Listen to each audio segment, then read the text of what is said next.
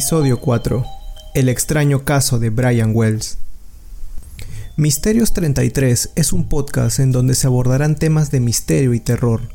Cada semana desarrollaremos un nuevo tema interesante. Te espero cada martes con un nuevo episodio y si te gusta este contenido, por favor califícalo en las distintas plataformas de transmisión. Bienvenidos sean a un episodio más de Misterios 33 Podcast.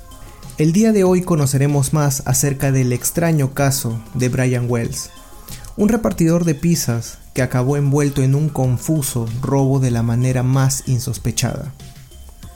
Empecemos por los hechos de este extraño caso. El 28 de agosto del año 2003, Brian Wells, un repartidor de pizzas de la ciudad de Erie, recibió un pedido de dos pizzas, las cuales debía llevar a una dirección algo alejada de la ciudad. Un par de horas después, se activarían las alarmas de un banco por un robo. Algunos minutos más tarde, la policía acorralaría al ladrón del banco en el estacionamiento de un McDonald's. El ladrón clamaría tener una bomba adherida a su pecho y pedía ayuda a la policía para que se la quitara. Minutos después, la bomba explotaría en vivo en televisión nacional y se descubriría que el ladrón era Brian Wells. Vamos por el inicio de los eventos. Brian recibió el pedido de pizzas cuyo destino era un alejado edificio donde funcionaba una estación de radio hace ya algunos años. Es aquí donde, según se relata, secuestran a Brian, le enganchan una bomba al cuello y le colocan un polo holgado para que disimule el bulto que era la bomba adherida a su pecho y cuello. También se le da una escopeta modificada, de tal manera que podía pasar como un bastón. Esto para poder simular un atraco real en el banco. A Brian se le entregó una nota con instrucciones.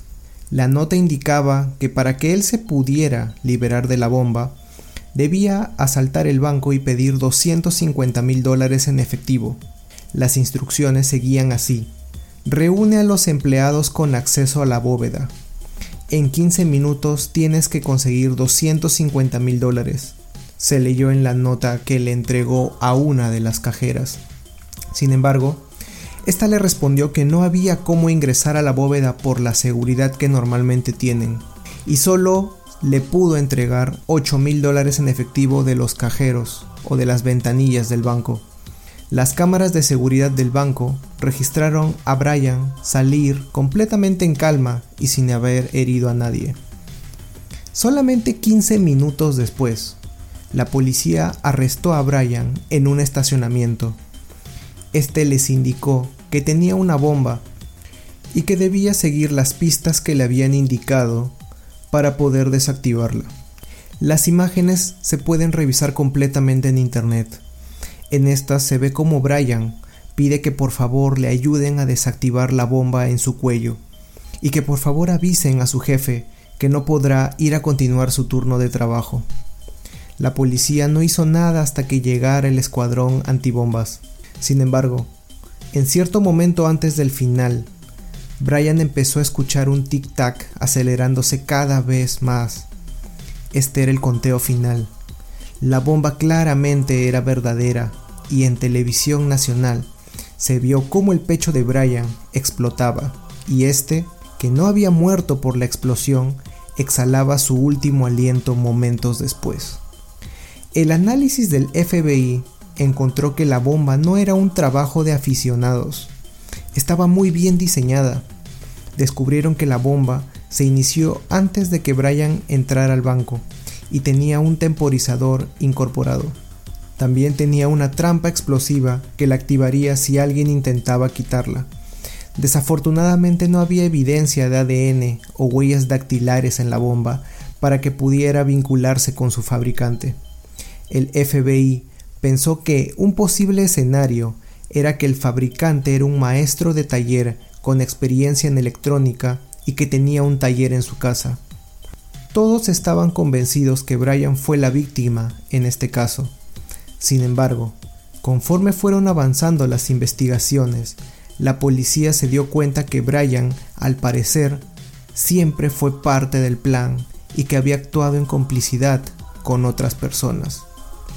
Con el pasar de las investigaciones, se descubrieron ciertos sospechosos de este robo de banco que acabó con la vida de Brian Wells.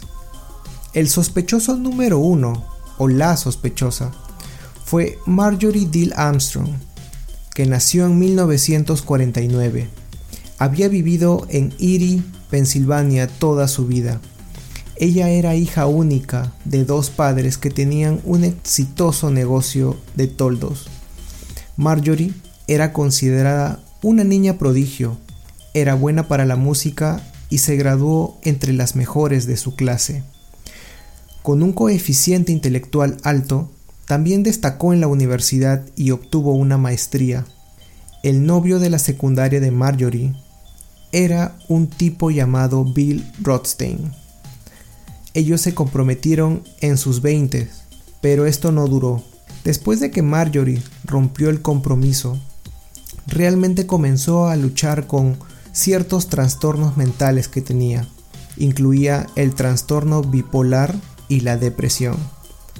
En 1984, asesinó a su entonces novio, Robert Thomas, mientras éste dormía.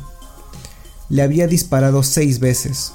Fue absuelta del delito porque se creyó que él era violento y abusivo con ella. En 1990 se casó con Richard Armstrong, a quien llamó su único amor verdadero. Sin embargo, después de solo dos años, en 1992, Marjorie estaba llevando a Richard al hospital con una lesión grave en la cabeza. Él murió de una hemorragia cerebral interna. Marjorie dijo que se había caído y el forense lo corroboró, diciendo que la muerte fue accidental y no hubo más investigación.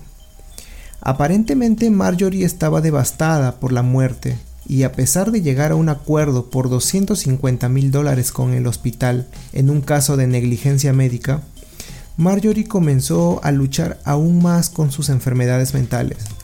Se la consideró discapacitada debido a su condición psicológica y recibió pagos por discapacidad del Seguro Social, además del pago del hospital y la ayuda de su padre, quien le compró una casa. Su siguiente novio fue James Roden, un alcohólico desempleado. Ellos vivieron juntos durante nueve años sin ningún acontecimiento. De hecho, Marjorie solamente salía de la casa una noche a la semana, que era la noche de recolección de basura. Ella recorría el vecindario en busca de cosas al costado de la carretera que podría agregar a su colección de objetos efímeros atesorados. Pero luego, en agosto del 2003, la paz se vio perturbada cuando el vecino de Marjorie escuchó disparos provenientes de la casa.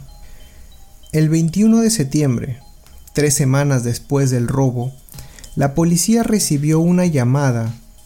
La voz del hombre les dijo, Tengo un cadáver en mi congelador. La persona que llamó era el ex prometido de Marjorie Dill Armstrong, Bill Rothstein, un autoproclamado genio, conocido por sus respuestas directas, cortantes. La policía decía que en los interrogatorios él siempre clamaba ser la persona más inteligente en esa habitación. Bill fue a la comisaría para ser interrogado y explicó cómo él y Marjorie habían sido amigos durante años y que ella a menudo le pedía ayuda. Y así terminó con un tipo muerto en su congelador. Bill dijo que seis semanas antes, Marjorie lo había llamado presa del pánico, diciendo que había disparado y matado a su novio, James Roden. Después de una discusión, ella supuestamente le había disparado dos veces con una escopeta.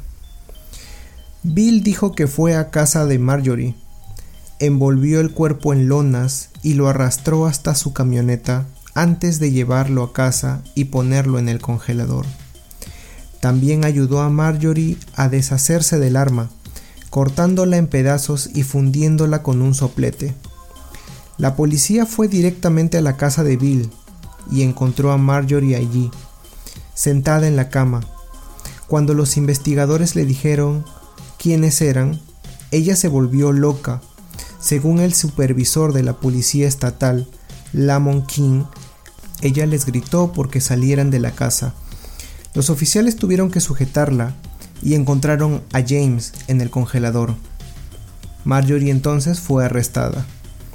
Aquí es donde se pone aún más interesante, ya que mientras recuperaban el cuerpo de James, los investigadores se dieron cuenta de que la casa de Bill estaba a menos de 500 metros de donde Brian Wells hizo su última entrega, justo debajo de la torre de transmisión.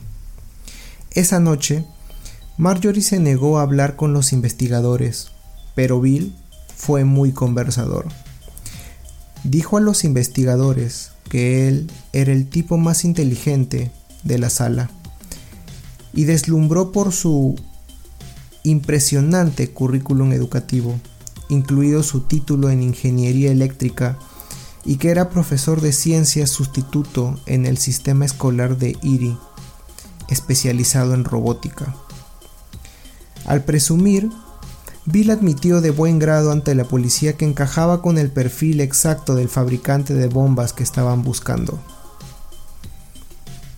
Mientras se registraban la casa de Marjorie, la policía logró encontrar dos anuncios de escopetas que estaban marcados por Marjorie unos días antes del asesinato de James.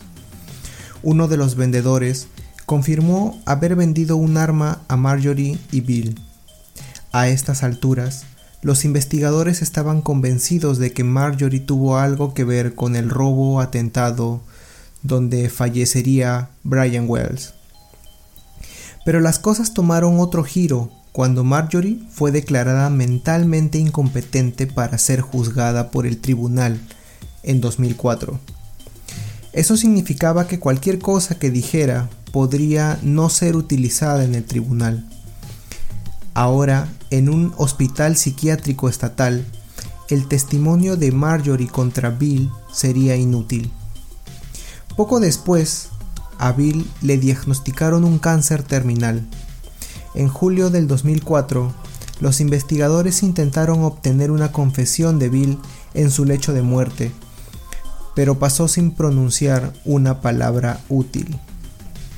A fines del 2004, se determinó que Marjorie conocía la diferencia entre el bien y el mal, y por lo tanto se le declaró competente y capaz de ser juzgada. Sin embargo, ella se declaró culpable el 7 de enero del 2005 y se declaró culpable por el asesinato de James Roden y fue condenada entre 7 y 20 años de prisión. Los investigadores la entrevistaron en julio del 2005 y Marjorie insinuó que la muerte de James y el robo atentado de Brian Wells estaban relacionados. Lo dijo de esta manera. Si les digo cómo están relacionados Roden y Wells, eso me pone inmediatamente en el caso de Wells y no voy a hacer eso. Bueno, creo que con esta confirmación uno podría darse cuenta pues que obviamente ambos casos están relacionados y vinculados. Sin embargo, Marjorie se dio un detalle y fue un nombre. Ken Barnes. Barnes era un inadaptado amigo de Marjorie, un tipo extraño pero inteligente. Era un reparador de televisores jubilado. Ken también era un traficante de crack, y cuando fue interrogado por la policía el 11 de agosto del 2005, admitió ser parte del complot del robo bomba. Ken les dijo a los investigadores que Bill construyó la bomba y que el robo fue idea de Marjorie. Le pidieron a Ken que los ayudara con el mecanismo de sincronización de la bomba. La parte más extraña fue la razón de Marjorie para querer robar el banco. Ken dijo que Marjorie quería robar el banco para matar a su padre y obtener una herencia. Lo sabía porque iba a ser él quien mataría a su padre, pero por la tarifa de 250 mil dólares. Eso fue lo que llevó a Marjorie a idear el complot de robo a un banco. El 12 de octubre del 2010, Marjorie fue juzgada por el robo atentado con la bomba. La fiscalía vendió a Marjorie como la catalizadora de todo el robo, a pesar de que Bill construyó la bomba y su clara inestabilidad mental, Ken se declaró culpable de su papel en la conspiración y fue sentenciado a 45 años de prisión. Y en el estrado testificó contra Marjorie. Ken también dijo que él y Marjorie habían seguido a Brian hasta el banco, observando desde un vehículo estacionado al otro lado de la calle. Según Ken, Marjorie también mató a James porque amenazó con contarle a la policía sobre su plan. En el estrado, Marjorie dio un testimonio largo y confuso, posiblemente un síntoma de su trastorno bipolar. Ella dijo que los investigadores le tendieron una trampa y el gobierno la incriminó, y que Bill era el verdadero cerebro. El jurado llegó a un veredicto el 1 de noviembre del 2010, declarando culpable a Marjorie. Fue condenada por conspiración para cometer robo a un banco con la utilización de un dispositivo destructivo y fue sentenciada a cadena perpetua el 28 de febrero del 2011. Obtuvo otros 30 años por usar una bomba en el crimen. La sentencia comenzaría tan pronto como terminara de, de, cumplir su condena o fuera puesta en libertad condicional por matar a James Roden. Estuvo en una prisión para mujeres cerca de Fort Worth, Texas, donde murió de cáncer en 2017. Al principio les comenté que Brian también estuvo envuelto en todo el plan, y es que a través del testimonio de Ken Barnes, se supo que Brian conocía a este por una prostituta que utilizaba la casa de Barnes para atender a sus clientes. En 2007, el FBI, mediante una reconstrucción de los hechos, aseguró que Brian Wells también participó de la planación del robo, lo que incluía acceder a llevar una bomba para declararse inocente en caso de ser arrestado. Sin embargo, el día del robo, habría intentado abandonar el proyecto, pero sus cómplices no se lo habrían permitido. Brian habría ingresado a formar parte del plan por una pequeña suma de dinero. En la nota que se encontró en el auto de Wells, había instrucciones para que éste realizara cuatro tareas la primera de las cuales era el robo del banco en un periodo determinado de tiempo antes de que la bomba estallase. Wells ganaría más tiempo con la finalización de cada tarea. Sin embargo, más tarde se determinó que independientemente de lo que se había desarrollado, Wells nunca habría tenido tiempo suficiente para completar las tareas y conseguir desactivar la bomba. Acompáñenme la siguiente semana en un nuevo episodio, con otro tema sumamente interesante y lleno de enigmas que descubriremos juntos. Gracias por escuchar Misterios 33 Podcast. Hasta la próxima.